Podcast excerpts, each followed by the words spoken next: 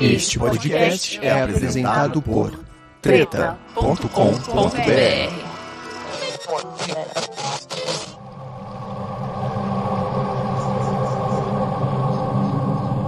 A origem de tudo.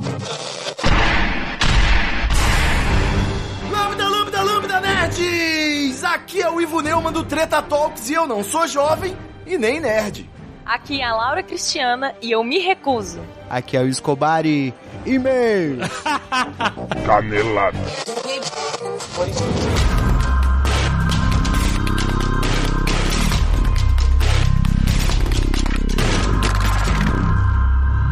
Começando mais um Treta Talks número 108, a gente vai falar sobre.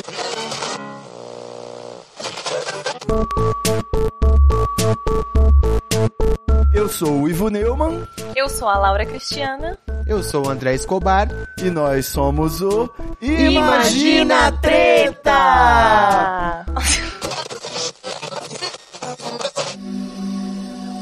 Deus então disse: Muita treta, vixe, muita treta, vixe.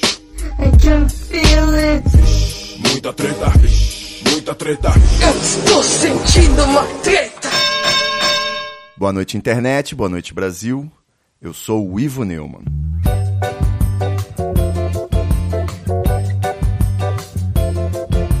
Entre o crepúsculo vespertino e o fim da 24ª hora, ou, trocando em miúdos, das 18 horas à meia-noite, a boa educação e as convenções sociais apregoam que as pessoas civilizadas, mesmo que desconhecidas, se cumprimentem com um simpático boa noite.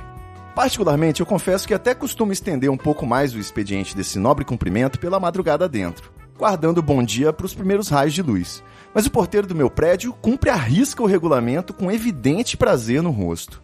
Passou da zero hora, ele dá bom dia, sorrindo. Sorrindo e provavelmente julgando. Nos países de língua inglesa, ainda existe a figura do good evening para saudações, separada do good night para despedidas. Mas felizmente por aqui nos mantivemos na simplicidade e na beleza de um singelo boa noite. Chegando ou saindo, da alegria de um encontro, ainda que trivial, à melancolia de uma separação, ainda que efêmera. Cobrindo a vastidão da noite e todas as suas possibilidades com apenas oito letrinhas. Sete, se considerarmos a repetição do O. Contudo, esse tipo de cumprimento, que invoca um otimismo imediatista de curto prazo, desejando que seja boa especificamente aquela faixa horária, me parece meio inadequado para a abertura de um podcast. Até tem gente que define podcast simplesmente como um programa de rádio transmitido pela internet, como se a nova mídia fosse apenas uma versão digital de algo analógico que já existia. O que até se aplica no caso dos programas de rádio tradicionais, que agora disponibilizam o arquivo para download, mas não explica os demais formatos. O fato é que a grande particularidade do podcast, que a grosso modo está para o rádio como as plataformas de streaming de vídeo estão para a TV, é a possibilidade de consumi-lo de acordo com a vontade ou a disponibilidade do espectador, a qualquer hora do dia. Cada ouvinte de podcast monta sua própria grade de programação, reduzindo assim a 33,33333% as chances de um boa noite certeiro.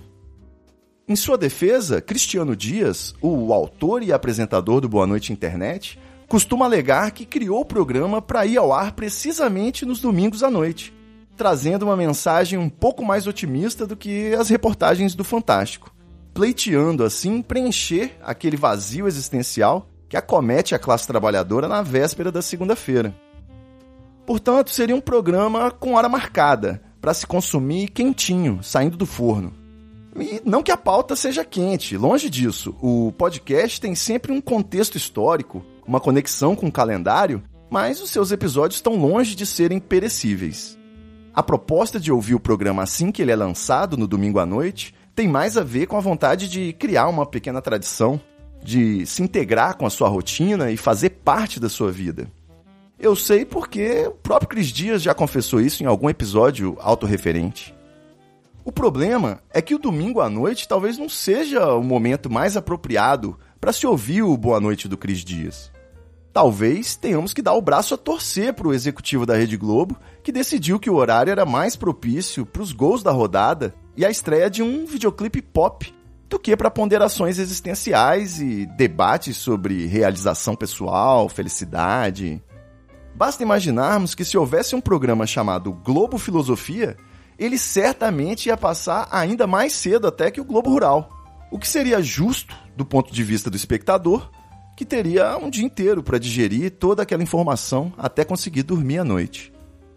O Boa Noite Internet, por outro lado, tem um enorme potencial para te deixar acordado, desejando simplesmente ter assistido a nova da Anitta no Fantástico. Você não é o seu crachá, mas a segunda-feira é logo ali. O programa do Chris, e a essa altura da análise já podemos nos considerar íntimos desse tanto, tem um formato bem estabelecido, um esquema tático claro e bem desenhado, beirando o minimalismo. Com uma trilha de jazz suave ao fundo, como se estivesse numa happy hour no Vale do Silício, o apresentador começa contando uma história atraente e constrói uma reflexão a partir de uma perspectiva pessoal, te induzindo a acreditar que aquele é o tema do episódio. Porém, um Boa Noite Internet nunca termina como começa. Lá pro meio do episódio, finalmente, a narrativa chega a outro assunto, derivado daquela conversa inicial. E esse sim era o tema do episódio o tempo todo. Só você não viu. Depois da revelação, uma conclusão edificante, quando não apoteótica. E para fechar em grande estilo, sarcásticozinho, se despede desejando boa noite para uma audiência que dificilmente irá dormir tão cedo depois de toda aquela perturbação cognitiva. Extrapolando os pudores de radicalizar nas metáforas, o Cris Dias é o Ronaldinho Gaúcho da Podosfera. Ele olha para um lado e toca para o outro. Cada episódio é quase um filme do Shyamalan, onde o plot twist já é esperado e mesmo assim te pega. Você acha que vai ouvir um programa sobre ovo e de repente está lá, vendo gente morta. Mas tirando esse truque da puxada de tapete do roteiro, a fórmula do Boa Noite Internet tem apenas dois ingredientes: um tema interessante e um texto idem. Feijão com arroz não necessariamente nessa ordem. A receita é simples ao extremo, e ainda que temperada com uma pitada de vícios de linguagem e entonações cariocas, quem dá o sabor do prato principal é a qualidade desses ingredientes: tema e texto. Alguém tem o telefone do fornecedor do Cris Dias aí? Tá aí. A lista telefônica de repente se mostra mais útil que o livro de receitas. E justamente por ser uma receita fácil, quando o júri do Treta Talks Awards 2019, o ano do podcast no Brasil, colocou Boa Noite Internet entre os três programas que mais se destacaram esse ano, imediatamente um alarme começou a tocar no departamento de clonagem de podcasts aqui da empresa. Como a gente iria emular um programa que não tem efeitos sonoros ou vinhetas marcantes, bordões, cacuetes ou marcas registradas que pudessem tornar a referência facilmente identificável. Convenhamos, sequestrar o próprio Cris Dias nunca foi uma opção. A homenagem tinha que partir da gente, não tinha para onde correr. Aqui, um pouquinho de contexto. A sátira é uma técnica literária ou artística que ridiculariza uma obra pré-existente, com o objetivo de confrontá-la, referenciá-la ou até mesmo homenageá-la, nesse último caso, quase sempre correndo o risco de ofendê-la. Ou como disse certa vez a podcaster, radialista e DJ Laurinha Lero, é igual aquelas empresas que o presente de Natal para o trabalhador é uma caneca estampada com uma caricatura. É bom, mas é um deboche também. Perfeito. O termo sátira, veja você, tem origem na figura irreverente do sátiro, uma criatura da mitologia grega, metade humano, metade bode, que, se dizia, costumava fazer troça das pessoas já na antiguidade clássica. Ele era o equivalente ao seu primo mais conhecido da mitologia romana, o Fauno. Mas ao invés da gente se enveredar pelo labirinto da etimologia, vamos ser um pouco mais práticos e tentar definir o que caracteriza uma sátira. Como já dissemos, Sátiras são ridicularizações de conteúdos pré-existentes, que usam a ironia como estratégia retórica, abandonando a ideologia da obra original para provocar uma reflexão sobre o seu objeto de análise. Puro suco de metalinguagem. Porém, não se engane, Essa ridicularização vem de ridículo, que por sua vez significa tão somente aquilo que provoca riso. A sátira não é necessariamente jocosa, pejorativa ou sequer crítica. Apesar dessa ser a sua forma mais clássica, ela não precisa obrigatoriamente ser denunciadora e moralizadora. O único critério é fazer algum sentido cômico ou analítico. Ou, para usar um jogo de palavras que eu odeio, mas se encaixa perfeitamente nessa ilustração, ela pode rir de você ou rir com você, que é o nosso caso. O que uma sátira precisa ter, necessariamente, é uma deformação do conteúdo original, além da mera imitação. Uma liberdade criativa que acentua suas características para se fazer entender, cuidando para não ir tão longe ao ponto de se descolar completamente do objeto de análise e perder o sentido. Portanto, o resultado de uma sátira vem da justa posição da realidade e sua representação satírica. Dependendo do tom, e só de cinza são 50, a sátira pode soar como um protesto efusivo ou uma bela homenagem.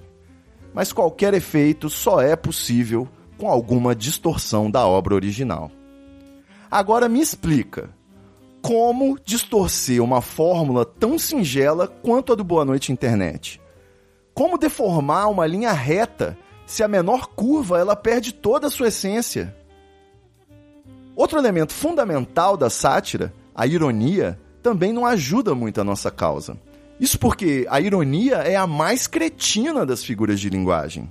Quando alguém diz uma coisa, pretendendo que o interlocutor deduza que ele quer dizer exatamente o contrário. Mais uma vez, depende do tom. E ainda assim, dá tanta margem para erros e ruídos de comunicação que, em tempos de internet, alguns vanguardistas tentaram criar uma nova pontuação, um alerta de ironia, mas ainda não vingou. Nem sei se vai. A ironia, inclusive, tem sido recriminada por analistas políticos que entendem que ela prejudica o debate, a empatia e a troca de opiniões. Eu entendo que, quando devidamente reconhecida, a ironia reforça bem uma perspectiva. Uma verdade tão ululante que pode ser representada até por uma mentira. Mas sem um alerta de pontuação ou de entonação para ser percebida, a ironia prescinde que autor e interlocutor compartilhem dos mesmos paradigmas, dos mesmos preconceitos. Ou se torna excludente, uma linguagem menos acessível. Se abrisse uma conta no Twitter, a ironia logo seria cancelada, taxada de elitista e antidemocrática. Enquanto a ironia se apresenta cheia de requisitos para fazer sentido, poucos podcasts são mais intuitivos, autoexplicativos e amigáveis até para quem não tem o hábito de ouvir podcast quanto Boa Noite Internet.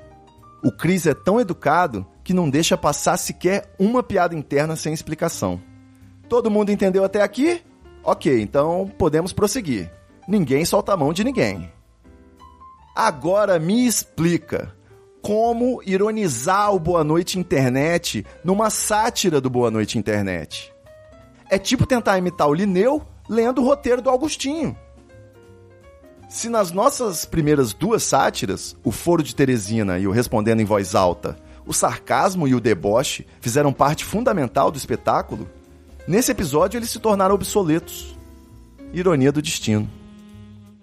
Mas também não é assim, não vamos desanimar. Falta pouco pra gente concluir nossa missão. Conseguir satirizar o último podcast do nosso especial para então desfrutar merecidas férias. E só depois voltar finalmente a nossa programação normal, trazendo os debates ortodoxos da nossa pauta treteira, auscultando a revolução. Só falta saber para onde vai esse texto, descobrir o caminho da sátira. Talvez seja ali no meio termo entre o peso da responsabilidade e o culto à carga. Não, eu não vou mandar mensagem pro Cris pedindo arrego. Roupa suja se lava em casa Felizmente, eu posso contar com a ajuda dos meus companheiros de bancada para a gente poder continuar esse episódio do Treta Talks Boa Noite Internet. Nós iremos achar o tom e fazer com que fique bom, porque o show tem que continuar. Logo depois do momento estalo. Momento Estalo é a hora em que a gente lembra pra você que além dos formatos mais famosos de podcasts, existem também outros tipos muito interessantes, como o audiodrama. Pra gente seguir na linha das metáforas fáceis, o audiodrama é uma radionovela em formato de podcast, uma série pra ouvir. A Estalo Podcasts é uma produtora especializada em audiodrama e storytelling. E o carro-chefe da empresa é a série de suspense 1986. Depois de duas temporadas de sucesso, disponíveis no site 1986podcast.com.br, o audiodrama agora está passando a sacolinha do crowdfunding no Catarse, onde os fãs podem colaborar a partir de 10 reais, com recompensas que vão até um fone de ouvido personalizado da série. Então é isso, colabore com a podosfera e a cultura nacional, acessa lá catarse.me barra 1986 podcast e deixe a sua colaboração para esse projeto.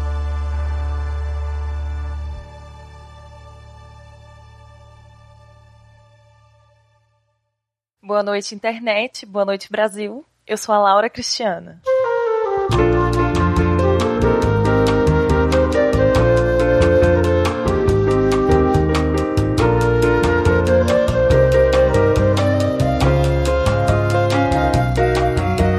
Boa noite, Laura Cristiana, meu amor, minha vida. Bom, vamos lá. Você começou como visitante do treta.com.br, virou ouvinte do Treta Talks, mandou uns feedbacks, virou Ombudsgirl do programa, depois Ombudswoman e finalmente cedeu aos meus convites para participar da bancada do podcast, brilhando muito desde então. Agora que a gente já conversou sobre tanta coisa, já debateu tanto assunto, eu queria saber um pouco mais sobre a sua história. Quem é você? De onde você veio? Como você chegou aqui? E o que, que você está achando dessa experiência de ser podcaster? Bom, em 2011 eu realizei o sonho da minha vida, que era passar no vestibular da UNB. Lá nos anos 90, a faculdade era coisa de rico. Pobre só virava trabalhador e ia trabalhar na mesma firma o resto da vida. Minha mãe não tinha nem completado a educação básica, meu pai nunca nem pisou na escola de ensino fundamental, mas eles sempre disseram pra gente que a educação poderia mudar a nossa vida. Como a gente não tinha dinheiro para pagar uma faculdade, a única opção era passar na universidade pública ou conseguir uma boa nota no Enem para conseguir uma bolsa no ProUni. Como sonhar ainda era de graça, então eu segui nisso. Estudei a vida toda em escola pública e fiz o possível para aproveitar as oportunidades que eu tive. No ensino médio, eu analisei o desempenho das escolas do DF e decidi tentar a vaga numa escola que era a uns 40 quilômetros da minha casa. Porque eu sabia que as escolas do plano piloto eram melhores que a da minha cidade. O plano deu certo e eu estava curtindo o recesso do meio do ano, aí no terceiro ano do ensino médio, quando eu recebi a notícia de que eu tinha sido aprovado no vestibular. Naquele momento eu senti que eu tinha vencido na vida e nada mais ia estragar meu plano perfeito. Eu me senti imbatível. A partir dali eu tracei meu futuro. Eu ia estudar muito para ser uma das melhores alunas, não ia estagiar, porque pelas minhas notas eu ia ter alguma bolsa da CAPES. Descanse em paz. Me formaria, ia realizar o meu sonho da minha vida, ia passar num concurso na minha área, ia ter uma vida estável, ajudaria meus avós, viajaria bastante, casaria com o amor da minha vida e viveria a vidinha de classe média em ascensão que eu sempre sonhei. Um sonho americano, já que o Brasil fica na América. Nem preciso dizer que nada disso aconteceu. A única coisa que eu consegui realizar foi a conclusão da graduação e minha família realmente ficou muito feliz. E eu também. Fora isso, a realidade bateu forte na minha cara. A bolsa de monitoria não dava 500 reais por semestre e o estágio de professor assistente de português depois de um ano não dava mais. Quando eu fiz 18 anos, aí eu pensei, agora eu preciso assinar carteira. Consegui um emprego no escritório de advocacia e precisei passar meu curso pro noturno. Por conta aí da grade reduzida, o sonho de formar em 5 anos já tinha ido pro ralo. Depois de muitos rolos na vida profissional, onde eu trabalhei de feirante até assistente de produção no editora, finalmente a humilhada foi exaltada e antes da minha formatura eu arrumei um emprego bom na área editorial de uma firma séria. Foi menos um peso nas minhas costas, eu tava ali no auge. No outro semestre eu me formei, com nota máxima na monografia, que tacava o pau no MBL. E terminei esse ciclo com a sensação de dever cumprido. Agora era só prestar o serviço aí à sociedade e pagar a dívida invisível que eu tinha com o povo brasileiro por ter bancado a minha graduação todo esse tempo na federal. No início foi tudo lindo.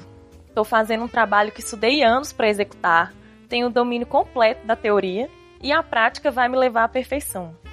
Ano que vem eu consigo comprar um carro, logo depois eu alugo um kit, vou fazer um curso de inglês, um mestrado, ser privilegiadinha, pagar uma viagem para o Nordeste para os meus pais, levar minha avó para consultar no Ciro Libanês e dar os presentes aí que os meus sobrinhos sempre sonharam no Natal e ajudar todas as instituições de causas que eu defendo.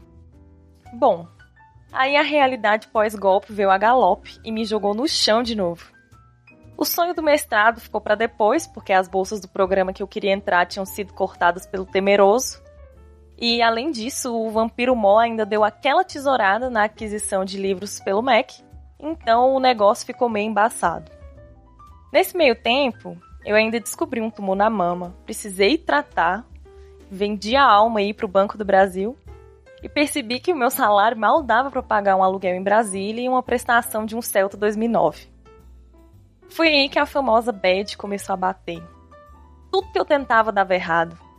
Comecei a ouvir aí todas as músicas de hardcore e PMA que eu podia vi todos os vídeos motivacionais do YouTube, tentei conversar com os meus amigos, entre aspas, bem-sucedidos, mas nada era possível dentro da minha realidade e eu comecei a ficar desesperada.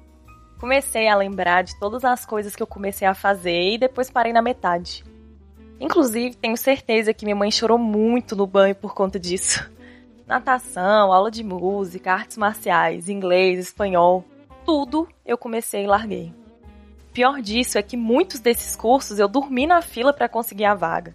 E depois a vida me obrigava a largar. Sem falar que todas as vezes que eu tentei parar de beber e fumar e não consegui, mesmo sendo algo tão prejudicial para mim. Eu era uma vergonha, desonra para mim, para minha família, para minha vaca. Aí eu só conseguia pensar o quanto eu era um lixo. Até meu namoro da época eu não consegui sustentar. Nada que eu fazia prestava. Eu nunca alcançaria os meus sonhos.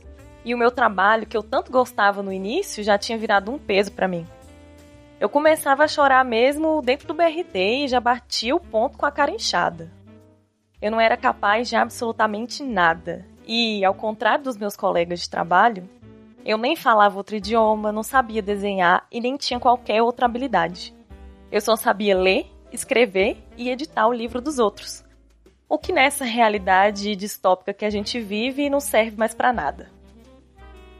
E aí, desiludida de tudo, fui buscar ajuda profissional. Além de ter virado aquela pessoa negativa que quando alguém manda um Oi, tudo bem? Eu já começava a responder: Tudo bem. Fora o tédio que me consome às 24 horas do dia. Fora a decepção de ontem, a decepção de hoje e a desesperança crônica no amanhã. Tal qual aí a música dos garotos podres. Em todos os cantos, as pessoas diziam que eu tinha que parar de insistir em algo que não estava dando certo e fazer mais coisas que eu gostava. Separar mais tempo para mim, fazer algum trabalho manual, praticar algum esporte, movimentar aí a minha criatividade. Mas criatividade de quê se eu não prestava para nada? Nesse meio tempo aí, o Ivo tinha me convidado para fazer parte da brancada fixa do Treta. E mesmo morrendo de medo, eu me joguei. Já tava lascada mesmo, toda lanhada, abraço capeta. E foi assim que eu percebi que eu talvez não fosse tão inútil assim. E que, de alguma forma sobrenatural, algumas milhares de pessoas perdiam o tempo delas ouvindo o que eu tinha para falar. Conheci pessoas incríveis, recebi ótimos feedbacks e senti que eu prestava sim para alguma coisa. E eu não era um lixão completo, só um saquinho. Incrivelmente, essa participação no Treta, que até então parecia só uma brincadeira de jovem, mudou muitas coisas da minha vida que eu tentava mudar há muito tempo. Conheci pessoas que passavam dramas semelhantes aos meus e ter apoio dessa galera foi diferencial para eu superar muitos medos que eu tinha. Sou eternamente grata a todas as conversas pré e pós-gravação que eu tive com Ivo, Escobar, Miro, todo mundo que tivesse paciência para me ouvir. Além disso, lembram lá do trabalho que já não estava mais tão legal quanto antes? Capa preta lá ficou sabendo que eu, abre aspas, entendia desse negócio de podcast. E me convidou para criar junto com ele o podcast institucional da firma, com direito até a 5 minutos aí em rede nacional. Claro que no início a síndrome de impostor ainda estava pendurada no meu pescoço, mas eu já tinha recuperado a minha autoestima o suficiente para tentar, que era o mais importante. E desde que eu comecei a tentar, as coisas estão acontecendo. E é aquela. A gente só aprende a levantar quando tomou a queda. Agora eu termino 2019 tendo uma visão um pouco melhor de mim e tendo em mente que eu não sou os meus erros nem os meus fracassos. Eu sou sim a coragem de atropelar todos eles. E o fim de ano sempre traz um pouco aí essa impressão de renovação, né? Como se a vida fosse resetar e a gente fosse ter uma chance para começar tudo de novo. Mas a real é que o tempo continua correndo e aí depende da gente decidir como que a gente vai lidar com isso. E eu quero lidar com isso agradecendo todo o apoio que eu tive esse ano, especialmente a todos meus amigos aqui do Treta e dos ouvintes que apoiam tanto a gente o tempo todo. Eu tenho certeza que 2020 vai ser muito melhor. E a gente se vê lá.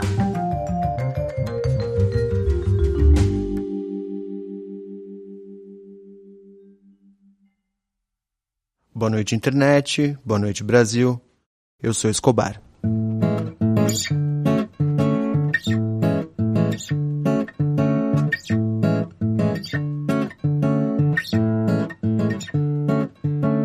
Boa noite, Escobarzinho, meu gerente da competência suprema. Você sempre foi fanático por podcasts, né? E começou a ouvir o Treta Talks. De repente, decidiu responder o nosso chamado para gravar um episódio sobre vícios e trouxe um depoimento foda, uma perspectiva acachapante que a gente precisava trazer para essa conversa. Em seguida, tomou gosto pela coisa e se ofereceu para participar de outros episódios.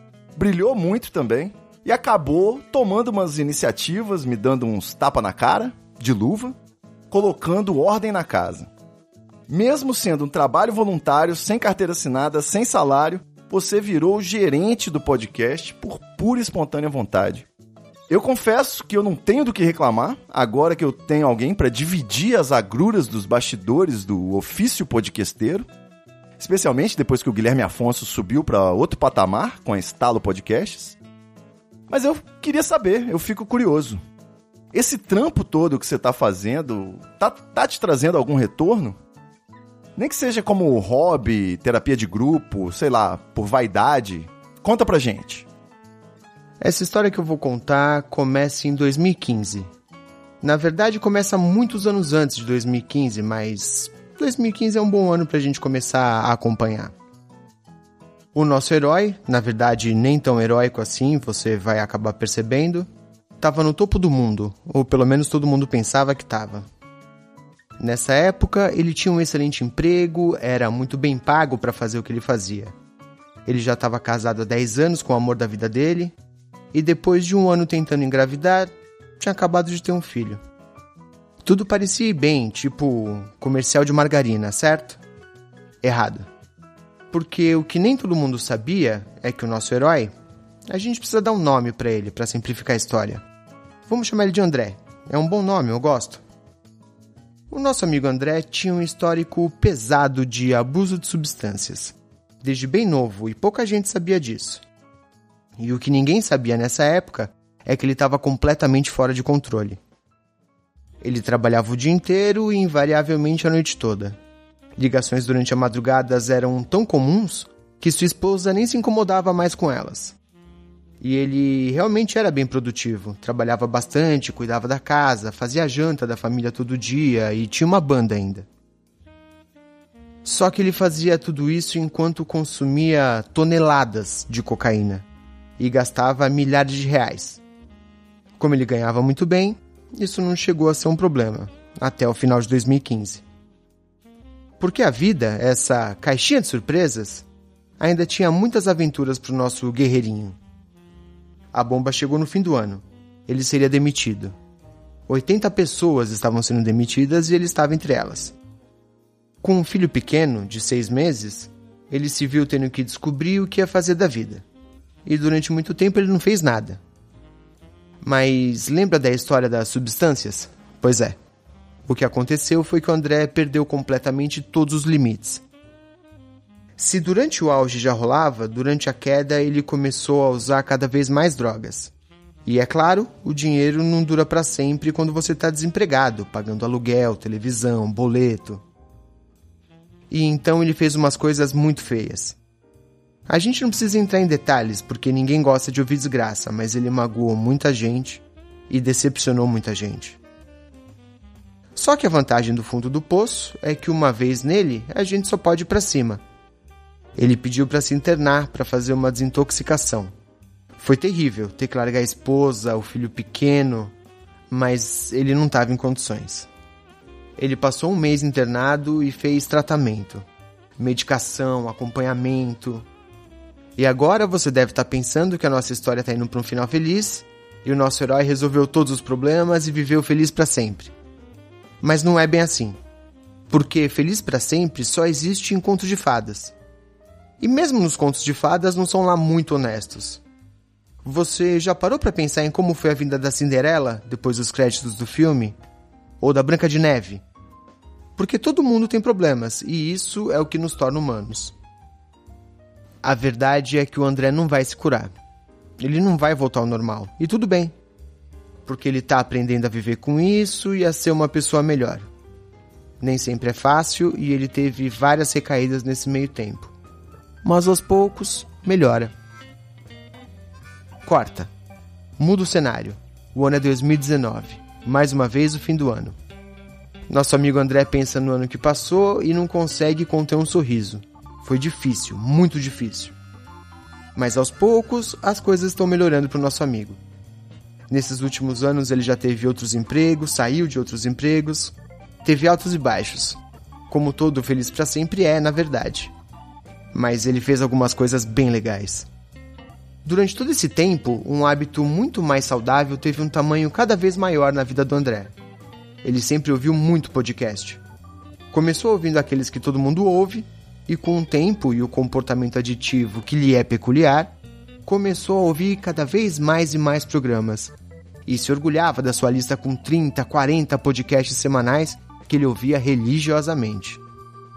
Então um dia, algo diferente aconteceu. Ele viu um dos apresentadores que ele gostava, perguntando se alguém que tinha um histórico de drogas gostaria de gravar um programa. Era a oportunidade perfeita. O André respondeu o tweet, mandou DM, fez o que podia para se oferecer. E gravou. E é claro, adorou. Se ofereceu para gravar outras vezes, deu sugestão de pauta, até escreveu piada para mandar. Nessa vida, quem não chora não mama, e de tanto chorar, nosso herói voltou ao programa. E mais uma vez, e outra, e ficou. Ele gostou tanto que continuou dando ideias, e com o tempo ele acabou sendo convidado para trabalhar em uma produtora de podcasts. Hoje em dia, dizem que as coisas estão indo bem para ele.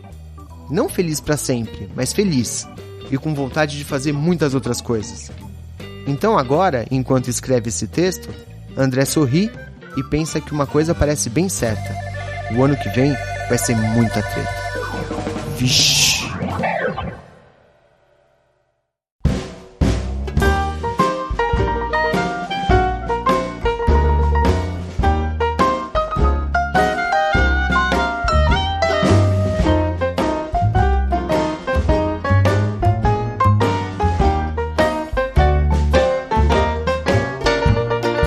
No teatro, há um par de séculos, existe uma tradição supersticiosa de que não se deve desejar boa sorte ao artista, sob o risco de azarar o espetáculo. Os artistas brasileiros ficaram com a tradição francesa de se desejar merda, em referência ao amontoado de excrementos de cavalos estacionados na entrada dos teatros parisienses e cariocas em dias de grande movimento. Nos países de língua inglesa, contudo, o correto é desejar que o artista quebre a perna. Break a leg em consequência de uma intensa performance artística, da mais completa entrega do ator ao seu papel, do artista à sua arte. E foi quebrando a minha própria perna, de forma inclusive literal e bem dolorida, pisando em falso num buraco no último dia de um festival psicodélico, que eu pude me entregar à minha arte e viver na praia das coisas que a natureza dá pra gente. O ano era 2016 E aquela licença saúde com as bênçãos da Previdência Oficial era o que faltava para eu finalmente estudar como produzir e editar um podcast. E transformar o treta.com.br no site oficial do podcast Treta Talks. Só que trabalhar num banco, produzir um podcast semanal e ainda ter uma vida ao mesmo tempo é uma tarefa meio inglória. Além das noites viradas de edição e tendinite, a parte mais difícil sempre foi conseguir um convidado interessante, diferente a cada semana, para se submeter voluntariamente àquela experiência de uma hora no Skype. Ceder o seu tempo, seu esforço, a sua imagem, ou melhor, no caso, a sua voz, de semanal, o podcast passou a sair só quando dava. Cada episódio era um parto, e eu já tinha incorporado à minha rotina me questionar se aquilo tudo valia a pena. Foi aí que a minha ansiedade apareceu com um alto ultimato: ou vai ou racha. Eu já tinha vontade de montar uma bancada fixa há muito tempo, mas definitivamente não podia ser qualquer pessoa. Ou a motivação para fazer o podcast seria ainda menor. Nesse ponto, eu tenho que dar o braço a torcer para as máximas dos coaches em suas palestras e posts no Instagram. Construa e eles virão. Quem procura, acha. No momento em que eu mais precisava, apareceram duas pessoas dispostas a dividir essa pica. A Laura, que eu já tinha percebido ser uma mulher incrível, trouxe uma perspectiva diferente para os debates. Sem falar na função muito bem executada de me trazer de volta para a realidade toda vez que eu disparo alguma esquerdomachice branco hétero deslumbrada. E o Escobar, que eu fui descobrir só depois que era um dos melhores caras que existem no planeta, com uma sensibilidade e uma perspicácia quase sobrenaturais, além de uma índole quase irritante de tão íntegra. Botou ordem na casa, me botou pra frente, pra cima mudou a minha vida. Charles Peixoto não, que ele é meu amigo de infância e também me coloca em roubada, então era o mínimo que eu esperava dele. Só o Charles Peixoto consegue ser um alívio cômico dentro de um podcast que já é de humor. Inclusive, vale observar que a ausência do Charles Peixoto foi um elemento fundamental para a gente conseguir executar as sátiras do especial de fim de ano do Treta Talks. Se ele tivesse aqui, não teria dado certo. E a nossa bancada, brancada ou mancada fixa, segue crescendo, com novas cabeças extraordinárias, sotaques e vozes marcantes, para brilhantar ainda mais o Treta Talks, como a Grécia Bafa, o Miro Rolim, o Marco Melo. Para não deixar de mencionar as buzzwords que tem que acabar, eu performo muito melhor em grupo. Meus corroteiros são muito melhores que os meus roteiros sem o corpo contar com o suporte desses jovens superdotados mutantes, mesmo sem a mansão do Xavier ou a verba de um filme ruim da Fox, me parece um enorme privilégio. Graças a vocês, especialmente a Laurinha e o Escobar, que chegam a bater o cartão de ponto imaginário na firma todo dia, o Treta Talks respira em sua melhor forma, semanalmente fazendo jus, ou assim espero, a colaboração mensal dos nossos digníssimos assinantes do PicPay. Nunca diga que dessa água não bebereis. Terminamos o ano com uma playlist de episódios memoráveis. E ainda tiramos onda nessa reta final, celebrando o ano do podcast no Brasil e lá em casa, com esses três maravilhosos episódios especiais satíricos da nossa Rádio Pirata. Foi desafiador como o próprio ofício podcasteiro já costuma ser normalmente. Ou como o próprio ano de 2019, se você pensar em retrospectiva. Mas foi, acima de tudo, uma puta experiência cognitiva, criativa e artística. Foi o cachimbo do nosso Magritte, a fonte do nosso Duchamp, o florista do nosso Banksy, o seja lá o que for aquilo do nosso Pollock, o dia de folga do nosso Romero Brito. Um exercício de empatia. Ou como diriam os boomers, como se eu não fosse um deles, fora da caixa, fora da curva. E já que agora chegamos no clímax, no auge, no apogeu dessa brincadeira toda em 2019, eu queria deixar um presente para os ouvintes. Mas não se anima muito não que presente, nesse caso, é uma metáfora. Mais uma, sinto muito. É um presente para ser ouvido, aqui mesmo, nesse episódio.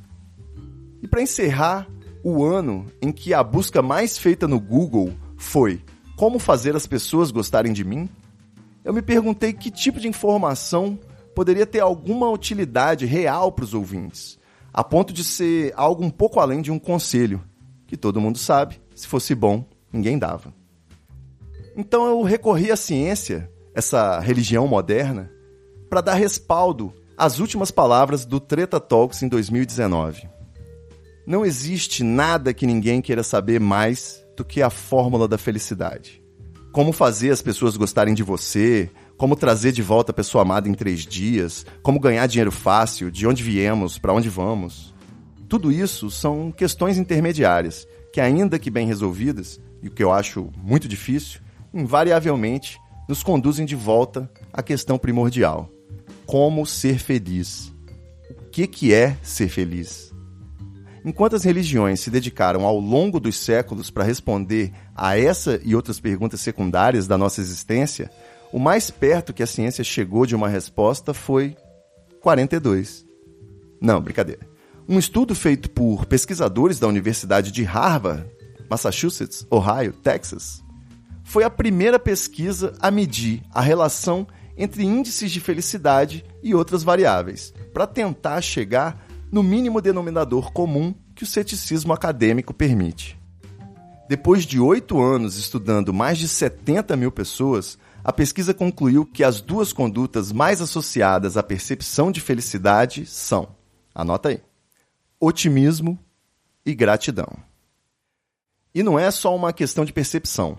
A pesquisa também conseguiu comprovar o impacto dessas duas virtudes na prevenção e combate ao câncer, doenças cardíacas, acidentes vasculares cerebrais, doenças respiratórias e infecções. Então, querido ouvinte, Feliz Natal! Pode parar de sentir vergonha dessa esperança renovada no ar trazida pela mera transição do ano calendário. Não é ingenuidade, não. É sagacidade. Faz bem para a saúde e para o coração.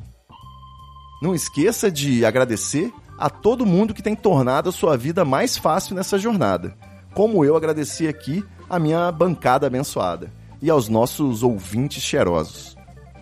Nem preciso usar a palavra gratidão ou gratiluz, pelo amor de já. Pode ser um bom e velho obrigado mesmo.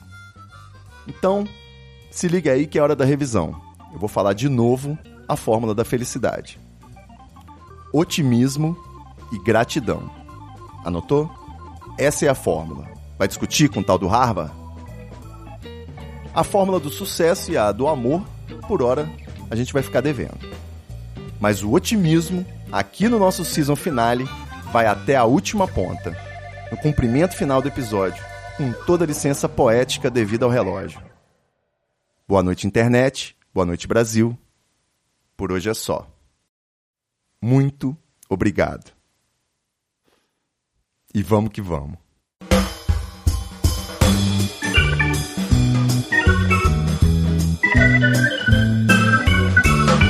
É, criançada, esse é o último programa do ano, como vocês já perceberam, e a gente só volta ano que vem. Obrigado para todo mundo que acompanhou a gente esse ano, obrigado para todo mundo que interagiu com a gente esse ano. Foi legal demais. A gente já tem algumas coisas que a gente tá pensando pro ano que vem. Aguenta com a gente que vai ser legal pra caramba. Não façam nada que eu não faria, mas não façam nada que eu faria também, porque isso não é um bom conselho. Aproveitem muito o final de ano. Bom Natal para quem é de Natal. Bom Yuli para quem é dos meus. Bom tudo, boa entrada de ano e 2020 a gente tá aí. Feliz Natal pra todo mundo, feliz ano novo, que 2020 seja fera. Valeu, galera. Até o ano que vem, 2020. É nós. Tchau, gente! Beijo. É nós. Muita treta, vixe, muita treta, vixe, I can feel it.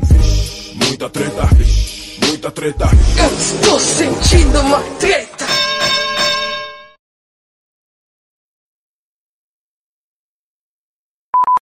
É, ele fala aqui é o é, aqui é o Alo- aqui é o Alexandre Ottoni do Jovem Nerd, né? Então beleza. É.